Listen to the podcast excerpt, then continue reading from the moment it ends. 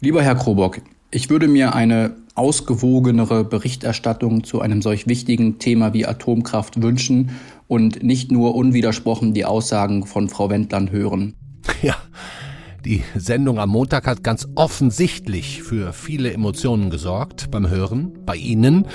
Ich habe selten so viel Post zu einem Thema bekommen wie nach der Atomkraftdiskussion mit der Kernkraftbefürworterin Veronika Wendland. Gerade haben Sie unseren Hörer André Bornstein gehört. Jetzt kommt direkt der nächste, Daniel Cicak. Leider wurde nicht erwähnt, dass wir uns unter anderem deshalb in der Energiekrise befinden, weil Frankreich sich einseitig auf die Atomkraft verlassen hat und diese bei zunehmendem Hitzesommer nicht laufen. Ja, Dankeschön auch Ihnen. Sie haben recht, die französische Problematik, die ja auch wir zu spüren bekommen bei den Preisen, ist nicht in diese Diskussion mit eingeflossen. Auch wenn man natürlich sagen könnte, die deutschen AKW hatten solche Probleme bisher nicht in einem annähernden Ausmaß wie unser Nachbarland. Aber auch das wird heute Thema. Noch weiter geht der nächste Hörer. Vielen Dank jetzt an Thilo Kuhn. Ich fand den Podcast einseitig, weil nur Negatives berichtet wurde, polemisch, weil nur von Fehlern gesprochen wurde, fast populistisch, weil ein derart in Märzsprache irrsinniges Bild aufgezeigt wurde, dass man glauben muss, Herr Habeck ist entweder von allen guten Geistern verlassen oder handelt vorsätzlich schädlich für die Bundesrepublik. Ja, Habeck von allen guten Geistern verlassen. Ja, wenn das so rübergekommen ist, muss ich mich tatsächlich entschuldigen. War überhaupt nicht meine Absicht. Deswegen werden wir heute, wie viele von Ihnen sich das gewünscht haben, nochmal eine Folge nachlegen zur Atomdebatte und diesmal einer Befürworterin von Habecks Notreservelösung Raum und Zeit geben im FAZ-Podcast für Deutschland. Freue mich schon auf Julia Verlinden, die stellvertretende Fraktionsvorsitzende der Grünen. Und wir hier im Team freuen uns auch wirklich sehr über Ihre Nachrichten und Mails. Bitte machen Sie damit weiter. Schreiben Sie uns, wenn Ihnen etwas nicht gefällt oder auch gefällt. Helfen Sie uns bitte dabei, jeden Tag ein bisschen besser zu werden. Also herzlich willkommen heute zum FAZ-Podcast für Deutschland. Wir haben Freitag, den 16. September. Geholfen haben Lea Topp und Felix Hoffmann. Ich bin Andreas Krobock. Schön, dass Sie wieder dabei sind. So, Genug jetzt der Vorrede, gehen wir direkt zum Kern der Sache. Letzte Woche hatte eine Atomkraftbefürworterin hier viel Redezeit, Veronika Wendland. Sie, liebe Hörerinnen und Hörer, haben das in Teilen kritisiert, so dass wir heute, und ich bin sehr froh darüber, eine Vertreterin von Habecks Position, Atomkraft nur als Notfallreserve vorzuhalten und das auch genauso gut und richtig zu finden, zu Gast haben. Julia Verlinden ist eine Politikerin der Grünen, kommt aus Niedersachsen, war da auch mal Spitzenkandidatin, hat vor ein paar Jahren das bis dato beste Erststimmenergebnis der Grünen in Niedersachsen geholt und wurde auch belohnt mit dem Job als inzwischen stellvertretende Fraktionsvorsitzende. Sie ist von Hause aus promovierte Umweltwissenschaftlerin, kennt sich also mit allem, über das wir gleich sprechen werden, gut aus. Und wenn mich nicht alles täuscht, ist sie auch in der Sache komplett bei unserem Wirtschaftsminister zumindest was Energie aus Atomkraft angeht. So, und jetzt genug der Vorrede. Ich hoffe, sie ist da. Hallo, Julia Verlinden. Hallo, guten Tag. Vielen Dank, dass Sie sich die Zeit nehmen. Klasse. Ähm, Sehr gern. Äh, haben Sie überhaupt noch Lust, über das Thema Atomkraft zu reden oder ist Ihnen das inzwischen so ein bisschen leidig geworden?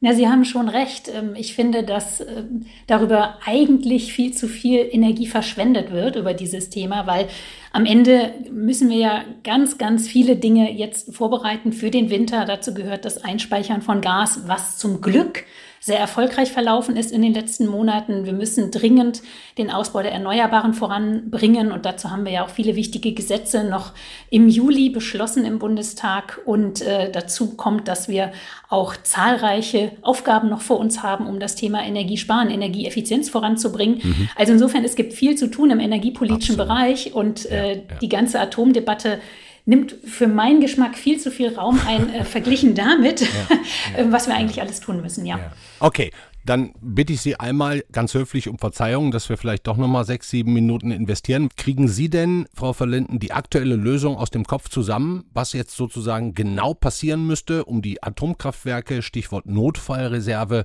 wieder anzufahren im Winter im schlechtesten Moment und ans Netz zu schließen?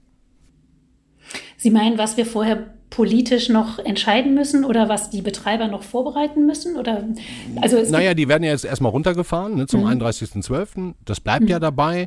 So, und, und dann gibt es ja dieses, diese Option Notfallreserve. Jetzt stellt sich halt für mich immer die Frage, wie fährt man die denn überhaupt wieder hoch? Ne? Also wenn das vor Dezember pass nicht passiert, und dann sind ja die Leute auch quasi entlassen zu Hause, die fahren ja runter, den Betrieb. Ne? Wie, wie will man die eigentlich dann wenn man entscheidet, boah, so, jetzt müsste das eigentlich passieren, das stellt ja dann die Bundes Bundesnetzagentur fest, wie würde man die überhaupt wieder hochfahren? Sie haben recht, das sind alles Dinge, die muss man jetzt mit den Betreibern besprechen, wie das aussehen könnte. Selbstverständlich ist es das so, dass auch ähm, wenn sich dann der Bundestag äh, mehrheitlich für so eine Option entscheidet, äh, dass die äh, Betreiber da auch entsprechend ähm, finanzielle Unterstützung für bekommen müssten. Das ist ja bei den Kohlekraftwerksbetreibern auch so, die in einer sogenannten Reserve äh, ihre Kraftwerke vorhalten für den Fall, dass sie gebraucht werden am Strommarkt. Ähm, das heißt, da finden Gespräche statt. Ähm, man muss sich darüber verständigen, welche Sicherheitsvorkehrungen getroffen werden müssen. Wir dürfen nicht vergessen, die ähm, Atomkraftwerke, auch die beiden im Süden, um die jetzt gerade diskutiert wird, ja. ähm, haben seit vielen Jahren ihre ähm, periodische Sicherheitsüberprüfung überfällig. Äh, das heißt, normalerweise macht man die alle zehn Jahre. Jetzt sind äh, 13 Jahre schon ins Land gegangen. Also es sind viele Dinge zu klären, viele Fragen ähm, zu klären. Und äh, in der Tat ist es so, dass ähm, man damit rechnen müsste, wenn man so eine Notreserve macht, dass äh, die Mannschaft äh, vor Ort ist im Kraftwerk und ähm, dann ja, für den Fall ja der Fälle. neue Jobs an, quasi jetzt wahrscheinlich ja. dann. Ne? da, da, haben Sie recht. Das, deswegen, das, deswegen ist es ja auch ähm, relevant, dass man jetzt eine solche ähm, ja eine solche Option auch bespricht. Äh, die Betreiber hatten das ja ähm, zumindest ähm, Preußen Elektra, also E.ON hatte ja, das ja, ja, auch explizit angeboten, dass sie ihr Kraftwerk länger laufen lassen können. Dann denke ich mir, haben sie sich darüber auch im Vorfeld Gedanken gemacht, bevor sie so etwas öffentlich verkünden, dass sie dazu Aber da ging es doch, glaube ich, um den Streckbetrieb, ne? Und nicht um das komplette runterfahren und dann wieder hochfahren. Also sind ja auch noch zwei verschiedene Paar Schuhe. Streckbetrieb. Da haben Sie recht. Es ist ein großer Unterschied. Ähm, ein technischer, ein politischer Unterschied. Äh, dennoch hätten sie dafür ja auch Personal ähm, dann gebraucht. Dafür hätten sie es vorhalten müssen, aber ja. das könnten die natürlich heute einplanen, wo sie mhm. jetzt schon wissen, ah, dann brauchen wir über Dezember hinaus doch noch Leute. Wenn die die jetzt weiter abbauen und vorher kommt kein Signal, kann es natürlich auch sein, dass da eigentlich gar keiner mehr da ist. Und wenn Sie oder Robert Habeck dann da anrufen und sagen, hochfahren, geht gar keiner mehr ans Telefon. Ne? Das ist ja sozusagen. ja, das, genau, genau darum geht es jetzt, zu besprechen, dass da jemand ist, der ans Telefon geht und ähm, wie man das entsprechend äh, vorbereitet. Und äh, Sie haben völlig recht nicht. Äh, das sind jetzt ähm, Dinge, die geklärt werden müssen. Und äh, die Idee, der Vorschlag von Robert Habeck ähm, ist ja jetzt äh, auch ja, ich sag mal anderthalb Wochen frisch. Ja. Und äh, ich kann mir vorstellen, dass wir da in äh, einigen Wochen schlauer sind, äh, wie das jetzt konkret auch ähm, umsetzbar ist. Sehen Sie, das, macht doch Sinn, noch drüber zu reden. Weil doch noch ja, das ist richtig. Ist, ne? ja. ja, das, das stimmt, das stimmt. Aber ähm, ich finde, wir haben halt eben auch noch viele andere Sachen auch noch zu erledigen.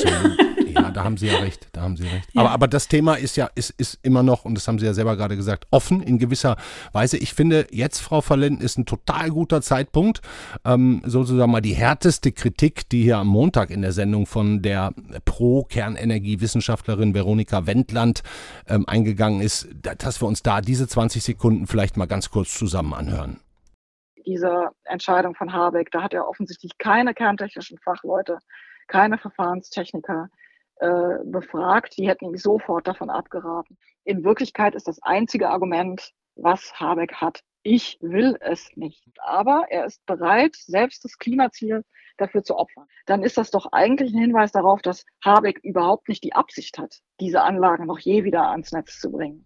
Hm. Frau Verlenden. Ne? Da ist natürlich eine Menge drin, da stecken auch eine Menge Vorwürfe drin, die, die sind auch nicht meine Meinung. Ich, ich finde nur, eine, eine Sache ist, dass sowohl Sie als auch Menschen, Kernkraftexperten im Umweltministerium auch mir unter der Hand gesagt haben, nee, der Habeck, weder Entscheidungsträger des Wirtschaftsministeriums, keiner von denen hat im Grunde bei uns persönlich vorgesprochen. Und, und wenn die uns gefragt hätten, dann hätten wir denen gesagt, boah Leute, mit der Notfallreserve, so wie ihr das geplant habt, so einfach ist es nicht. Ne? Was können Sie darauf entgegnen? Können Sie es entkräften oder begründen?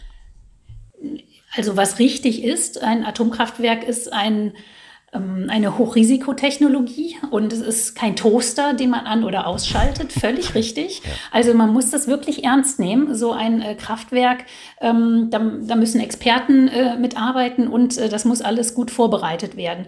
Und deswegen finde ich es auch richtig, auch die ganzen Sicherheitsüberlegungen jetzt sehr genau sich anzuschauen. Mhm. Es ist allerdings so, dass ähm, wenn jetzt ein Kraftwerksbetreiber sagt, hm, wir müssen hier diese und jene Sache nochmal genauer unter die Lupe nehmen, ob wir das überhaupt so machen können, dann sage ich, ja bitte, das ja. müssen wir alle gemeinsam tun. Denn Sicherheit, nukleare Sicherheit ist absolut die Top-Priorität bei diesem ganzen äh, Unterfangen. Denn äh, selbstverständlich kann es nicht eingehen, dass am Ende ein Atomkraftwerk möglicherweise länger am Netz bleibt, ähm, als es sicher ähm, einigermaßen sicher gefahren werden kann. Und ja. deswegen muss auch das ähm, ISA-2-Kraftwerk, was jetzt auch schon eine ganze Weile keine Revision mehr hatte, aus meiner Sicht auf jeden Fall noch einmal runtergefahren werden, um diese Revision zu machen. Das wird normalerweise ungefähr einmal im Jahr erfolgen. Ähm, und das finde ich ist jetzt äh, fällig, ähm, zumal ähm, meines, meiner Meinung nach das ja sowieso hätte passieren müssen, auch wenn man einen Streckbetrieb ähm, mhm. äh, ähm, favorisiert hätte. Also insofern ähm, verstehe ich nicht ganz die Argumentation, dass das wieder hochfahren schwierig ist. Aber wenn es schwierig ist, ähm, dann müssen wir natürlich alles dafür tun. Da braucht man halt neue Brennstäbe, ne? wenn man es wieder hochfährt. Ja, das, ähm, ich meine, wir haben, ich erinnere einfach nochmal daran, wir haben 2011 eine sehr intensive Debatte darüber gehabt, zum zweiten Mal in Deutschland, dass wir eigentlich aus der Atomkraft aussteigen wollen. Und damals haben alle Fraktionen im Bundestag für den Atomausstieg Absolut. gestimmt. Und das Absolut. war auch richtig so, weil wir gemerkt haben, oder beziehungsweise sich bis dahin dann auch in viel mehr Kreisen in der Bevölkerung auch ähm, ja, die ähm, Einschätzung ähm, durchgesetzt hatte, dass das eine Hochrisikotechnologie ist, dass sie gefährlich ist und dass wir bessere Alternativen haben. Ja. Und diese besseren Alternativen äh, sind nicht nur sicherer, sondern sie sind auch günstiger. Und dass wir jetzt überhaupt nur in so eine Debatte reinkommen, beziehungsweise dass Herr Söder das öffentlich fordert, die Atomkraftwerke länger laufen zu lassen, dass andere PolitikerInnen das öffentlich fordern, auch neue Brennstäbe zu kaufen, hm. das liegt ja daran, dass Herr Söder in seinem Bundesland die Energiewende die letzten Jahre verschlafen und blockiert hat. Er hat gegen den Netzausbau gearbeitet. Das heißt, wir können den günstigen und reichlich vorhandenen Windstrom aus Norddeutschland nicht vollständig äh, in der Menge, wie wir es gerne würden, runtertransportieren nach Bayern. Ja. Und zum anderen hat er vor Ort noch nicht mal selber den Ausbau der Erneuerbaren vorangebracht. Bei also den insofern Windrädern ist echt schwierig in Bayern, muss man ja. sagen. Absolut, Sie haben recht. Allerdings eine Sache, Sie sagen gerade 2011 haben wir alle gemeinsam, da würde ich mich jetzt auch sogar mit in die Reihe stellen und sagen, ich habe das damals vollumfänglich verstanden, warum Deutschland äh, das so tut, aber, aber die Situation hat sich ja geändert, Frau Verlinden. Ne? Also ich nenne nur eine Umfrage im Auftrag des Spiegel, unserer Kollegen vor etwa einem Monat. Da waren plötzlich infolge des Ukraine-Krieges und der Energiekrise, die ja jetzt erst so richtig auf uns zurollt, 78 Prozent der Befragten der Meinung, die AKW mal bis nächsten Sommer angeschaltet zu lassen und dann von mir aus oder von denen aus auch wieder auszuschalten. Ne? Einfach aus Angst, aus Sorge, dass wir es anders nicht hinkriegen. Haben Sie nicht das Gefühl, auch wenn Sie diese Zahlen sehen, Frau Verlinden, mit dieser Entscheidung jetzt bis auf die grüne Basis, Entschuldigung, dass ich das so sage, niemanden in Deutschland wirklich zufriedenzustellen? Nee, ich äh, glaube, dass wir doch genau deswegen, weil die Frage aufkam, wie wird sich die Situation im Winter eigentlich ähm, entwickeln und vor welchen Herausforderungen stehen wir dann, genau deswegen hat ja das Wirtschafts- und Klimaministerium einen erneuten Stresstest von den Übertragungsnetzbetreibern eingefordert, hat gesagt, rechnet nochmal das Worst, Worst, Worst-Case-Szenario durch. Mhm. Was passiert dann? Und es gab ja bereits einen ersten Stresstest und der hatte gesagt, es ist sehr, sehr, sehr unwahrscheinlich, dass wir in eine Strommangellage kommen, dass wir Probleme hm. bekommen. So, oh, und auch aber jetzt. Da muss ich sagen, im zweiten Stresstest, ich habe den auch nochmal gelesen, da steht schon relativ deutlich, dass es in allen möglichen Szenarien zu Netzengpässen kommen kann. Nicht nur in Deutschland. Da steht da kommen, wortwörtlich, ne? Also. Kommen könnte. Es genau. könnte in allen Szenarien. Ja, aber auch da muss man sich anschauen, was für Szenarien wurden da gerechnet.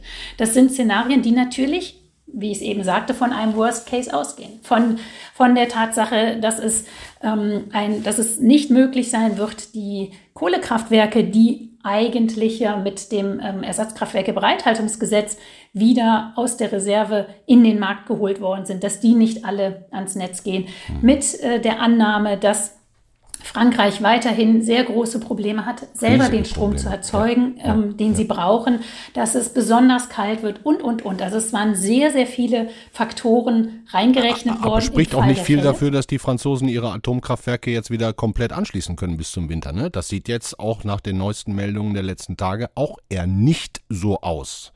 Also ne, da genau geht, geht schon die Realität auch in, in diese Richtung. Stresstestsituationen das genau, äh, genau weil wir das in ein paar Wochen noch besser beurteilen können, wie realistisch ist es, dass diese Notsituation überhaupt eintritt. Genau deswegen hat Robert Habeck ja den Vorschlag gemacht, lasst uns ISA 2 und Neckar-Westheim, die beiden Atomkraftwerke, in eine Notreserve packen, für den unwahrscheinlichen Fall, dass sie gebraucht werden würden. Und ich finde das richtig. Ja, ich auch. Man, ich, ich finde es ja. auch richtig. Aber mhm. ich muss trotzdem noch, das haben Sie vorhin auch gesagt, das muss in den nächsten Wochen noch geklärt werden, wie denn überhaupt diese Notreserve sozusagen aussieht. Also ich, wir haben ja in den letzten Wochen viele Interviews gemacht, auch mit Kernkraftexperten und so weiter. Und die haben halt alle gesagt, boah, Notreserve, ja, gute Idee, aber wenn das Ding einmal abgeschaltet ist, kriegen wir es auch nicht von innerhalb von 24 Stunden wieder an. Da ist auch gar keiner mehr. Ne? Also deswegen jetzt auch, auch mein Bedürfnis, das mit Ihnen heute zu besprechen, um einfach von Ihnen auch nochmal zu erfahren, wie geht das denn jetzt weiter in den nächsten Wochen? Wie wird denn ja. sozusagen diese, dieses Gap, wie wird das gefüllt? Genau, und ähm, es ist ja wichtig, dass wir auf jeden Fall jetzt sehr viele Maßnahmen ergreifen, um die Versorgung mit Strom und Wärme auch auf stabile Beine zu stellen. Und dazu tun wir ja, weil im, in, in einem richtig Worst-Case-Szenario kann es am Ende sein, dass uns dann auch die äh, beiden Atomkraftwerke nicht mehr weiterhelfen und wir ein richtiges Problem haben. Deswegen ist es ja wichtig, dass wir jetzt eben alles tun, viele verschiedene Maßnahmen, ein ganzes Bündel an Maßnahmen umsetzen. Und dazu gehört beispielsweise das, was das Kabinett vorgestern am Mittwoch beschlossen hat, nämlich nochmal ganz explizit zu gucken, was können wir aus den aktuellen ähm, Energieversorgern, äh, also den erneuerbaren Energien rausholen, die bereits am Netz sind. Ja. Da geht es darum, dass man beispielsweise bei der Photovoltaik, bei der Biomasse, bei den Windrädern, die schon stehen, nochmal mehr Prozent rausholt mhm. und dass man auch bei der Übertragung der Netze ähm, da entsprechend mehr Flexibilität reinbringt. Das sind alles wichtige Maßnahmen. Aber die ja. allerwichtigste Maßnahme ist aus meiner Sicht, und die wird auch, ich sag mal, sehr unterschiedlich im Augenblick auch von der Gesellschaft aufgenommen und umgesetzt, ist tatsächlich das Thema Energiesparen. Mhm. Es, wir sind in einer Energiekrisensituation, die ja nicht nur die Debatte um die Versorgungssicherheit äh, vorangetrieben hat, sondern vor allen Dingen auch eine Energiepreiskrise ist. Und Absolut. unabhängig davon, wie viel Strom, wie viel Gas uns im Winter eigentlich zur Verfügung steht, und ich gehe davon aus, wir werden genug für alle haben, äh, aber trotzdem wird die Herausforderung sein, wer kann das denn dann noch bezahlen? Haben Sie schon Ihre Nebenkosten, Ihre neue Abschlagsrechnung bekommen? Ja, auch mal fünf, so wie bei einigen meiner Kollegen in den letzten Tagen? Bei mir war es mal vier. Ich habe Glück gehabt. Aber wahrscheinlich kommt die nächste Abrechnung dann in den nächsten Monaten. Ja. Hm. Und ich meine, mal vier, das ist natürlich dann schon auch eine echt brutale Summe für viele in Deutschland. Deswegen kann ich Ihnen auch nur recht geben bitte machen Sie da auch Ihren Job weiter, so gut wie möglich. Ich will Ihnen auch gar nicht vorwerfen, dass Sie es nicht tun. Im Gegenteil, ne? ich will nur diese Atomstromdebatte einfach mal mit Ihnen ganz offen und ehrlich führen. Und gerade wenn Sie von der Preispolitik sprechen, wir hatten hier vor etwa zwei Wochen mal dieses Merit-Order-Prinzip erklärt, wie überhaupt der Strompreis entsteht. Ne? Das ist immer sozusagen der teuerste, der an dem Tag einspeist, den Preis bestimmt, den wir alle bezahlen müssen und dann ja auch den Gewinn bestimmt, den die anderen Erneuerbare, die ja am günstigsten produzieren, deswegen gerne mehr Windräder in Bayern, Frau Verlinden, ähm, aber dass sozusagen der teuerste den Preis bestimmt und wenn die Atomkraftwerke, die im Moment sich ja immer im Bereich zwei Drittel oder so als mittlerer Preisanbieter durchgehen, wenn die wegfallen, dann kriegen wir ja da auch nochmal eine Preiserhöhung. Ne? Das macht mir auch Sorgen. Und deswegen hat ja der Koalitionsausschuss verabredet, dass wir die Strompreisbremse einführen. Dass wir also ganz effektiv die Menschen vor Preissteigerungen schützen. Mhm. Ähm, und das wird einen großen Unterschied machen. Also wenn wir das umgesetzt äh, bekommen, dann ist das das Entscheidendste, das Beste äh, Mittel, ähm, um tatsächlich die Menschen auch vor steigenden Strompreisen zu schützen. Mhm. Das äh, steht jetzt an ähm, und ist ein wichtiger Beitrag dafür. Aber das, was die Menschen noch mehr herausfordert, sind selbstverständlich die äh, Gaspreise für diejenigen, die eine Gasheizung haben ich oder, hab auch eine, an, ja. ja, oder auch an der Fernwärme hängen, die mit Gas betrieben wird. Also insofern, aber deswegen betone ich das ja auch nochmal. Wir haben die Chance, das Problem tatsächlich an der Wurzel zu packen, unsere hohe Abhängigkeit von fossilen Rohstoffimporten, indem wir die technischen Möglichkeiten endlich ausschöpfen, die wir haben, um die Energie energieeffizienter zu verbrauchen. Und gerade bei den Gebäuden, es gibt, ich sage jetzt mal, 30 Prozent der Gebäude in Deutschland, die sind in den schlechtesten beiden Energieeffizienzklassen, Absolut. weil die vor Jahrzehnten gebaut worden sind, ist nichts seitdem dran gemacht worden. Und da kann man die Menschen, die darin wohnen, von, durch diese Maßnahme der energetischen Gebäudesanierung, durch den Austausch der Heizung und so weiter und so fort, können die 80 Prozent einsparen. Aber, aber schaffen die das diesen Winter noch, ist natürlich eine große Frage. Ne? Es geht ja auch so guter ein bisschen. Guter Punkt, guter Punkt. Umso wichtiger, dass wir dazu jetzt auch ähm, nochmal klar gemacht haben. Und da bin ich auch wirklich allen Beteiligten sehr dankbar, dass wir dafür weitere Milliarden Euro auch ausgeben, um die Menschen bei diesen Sanierungsprojekten auch zu unterstützen. Also die Förderprogramme laufen sehr gut. Ich bin dankbar für jeden, der hier jetzt äh, die Handwerker beauftragt und äh, tut, was er tun kann. Hm. Natürlich, manche werden es dann ganz genau, manche werden es dann erst im Frühjahr schaffen oder angehen. Aber auch das ist ein wichtiger Beitrag dann für den übernächsten Winter. Ja. Mein Gott, das ist alles sehr, sehr schwierig, was wir alle als Aufgabe vor uns haben. Sie als Politiker, wir als Medien, die gesamte Gesellschaft. Jetzt sagen Sie mir noch eins, Frau Vorlinden. Warum finden Sie denn die Weiternutzung von Kohle so viel besser als Atomkraft? Nein, die Kohlekraftwerke werden wir im Jahr 2030 spätestens abschalten. Das haben wir im Koalitionsvertrag verabredet als Ampel. Wir werden den Kohleausstieg also vorziehen im Vergleich zur Vorgängerregierung. Für uns ist klar, dass die Kohlekraftwerke jetzt eine Zwischen Notfall. Ähm, Aber teuer, ne? Das ist eine ganz teure Strom. Äh, naja, beim Atomstrom ähm, haben Sie wahrscheinlich noch nicht mit reingerechnet, was es kostet, diesen ähm, eine Million Jahre lang äh, zu lagern und äh, aufzupassen, dass er kein. Also wir Verstehe. haben bei, ja, ja. Wir haben tatsächlich, also wenn wir die wahren Kosten von der Atomkraft äh, berechnen, dann kommen wir in äh, ja, schwindelerregende Höhen. Und äh, deswegen glaube ich auch, dass die Zukunft tatsächlich ausschließlich in den Erneuerbaren liegen kann. Mhm. Und äh, das ist zum einen sicherer, das ist zum anderen günstiger und das ist auch auf Dauer eine ja, wichtiger Beitrag zur Versorgungssicherheit deswegen, weil wir dann auch keine Brennstäbe beispielsweise aus Russland einkaufen müssen. Hm. Ich fände das auch ganz toll, wenn Deutschland weltweit Vorreiter bei Erneuerbaren wäre. Im Moment ist es ja eher so, dass die ganze Welt weiterhin auf saubere Kernenergie setzt. Auch die EU, die das ja fördert sogar, ne? sonst würden ja auch nicht so viele europäische Nachbarn weiter betreiben. Wie sehen Sie das, dass sozusagen um uns herum das weiter gemacht wird, wir auch Strom von, wenn die mal wieder was liefern, französischen Atomkraftwerken kaufen, die wir selber gar nicht unter Sicherheitsaspektkontrolle haben. Ist das dann für Sie okay? Nein, in der Vergangenheit haben wir ja vor allen Dingen Strom exportiert ja. an äh, zum Beispiel Frankreich, das gerade in einer sehr schwierigen Lage ist. Und ja. die werden auch erkennen, dass äh, ihre AKWs äh, nicht klimaresilient sind, dass sie nicht äh, krisenfest sind. Wir haben das jetzt diesen Sommer erlebt, in welch schwieriger Lage ähm, die Franzosen sind mit ihrer Energieversorgung.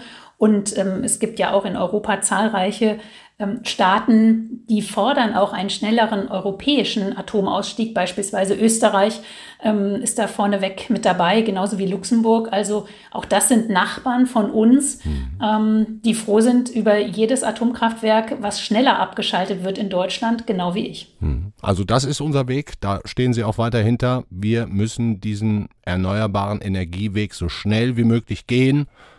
Auf jeden Fall. Hoffentlich reicht's diesen Winter. Ich bin sicher, es wird reichen. Vielen Dank, Frau Verlinden. Sehr gerne.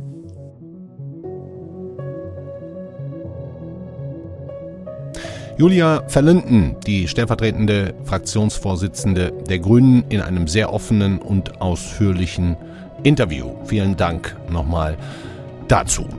Am Anfang der Sendung, das trage ich jetzt mal zuerst nach, habe ich vergessen zu sagen, dass, außer dass Sie uns weiterschreiben sollen, wohin Sie das tun am besten, das soll ich jetzt nochmal eben schnell nach. Also wir haben eine E-Mail-Adresse, die ist ganz einfach, die heißt podcast.faz.de. Achtung, faz.de. Wir sind so ein bisschen komisch, weil unsere Internetseite lautet ja faz.net, faznet aber unsere E-Mail-Adressen lauten auf faz.de, also podcast.faz.de. Schreiben Sie uns gerne.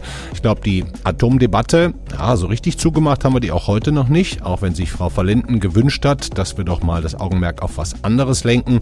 So hat sie doch auch gleichzeitig zugegeben, dass definitiv Gespräche mit den Kraftwerksbetreibern erfolgen müssen, weil noch so gar nicht ganz klar ist, wie dieser Notreservebetrieb, sofern er denn benötigt werden werden würde, wie der dann technisch und auch was Mitarbeiter, Menschen angeht, überhaupt vonstatten gehen könnte. Also da hat das Wirtschaftsministerium ganz sicher noch einen gewissen Nachholbedarf. Kommen wir nicht drum rum. So, jetzt aber Deckel drauf für heute. Das war's. Ihnen schönes Wochenende.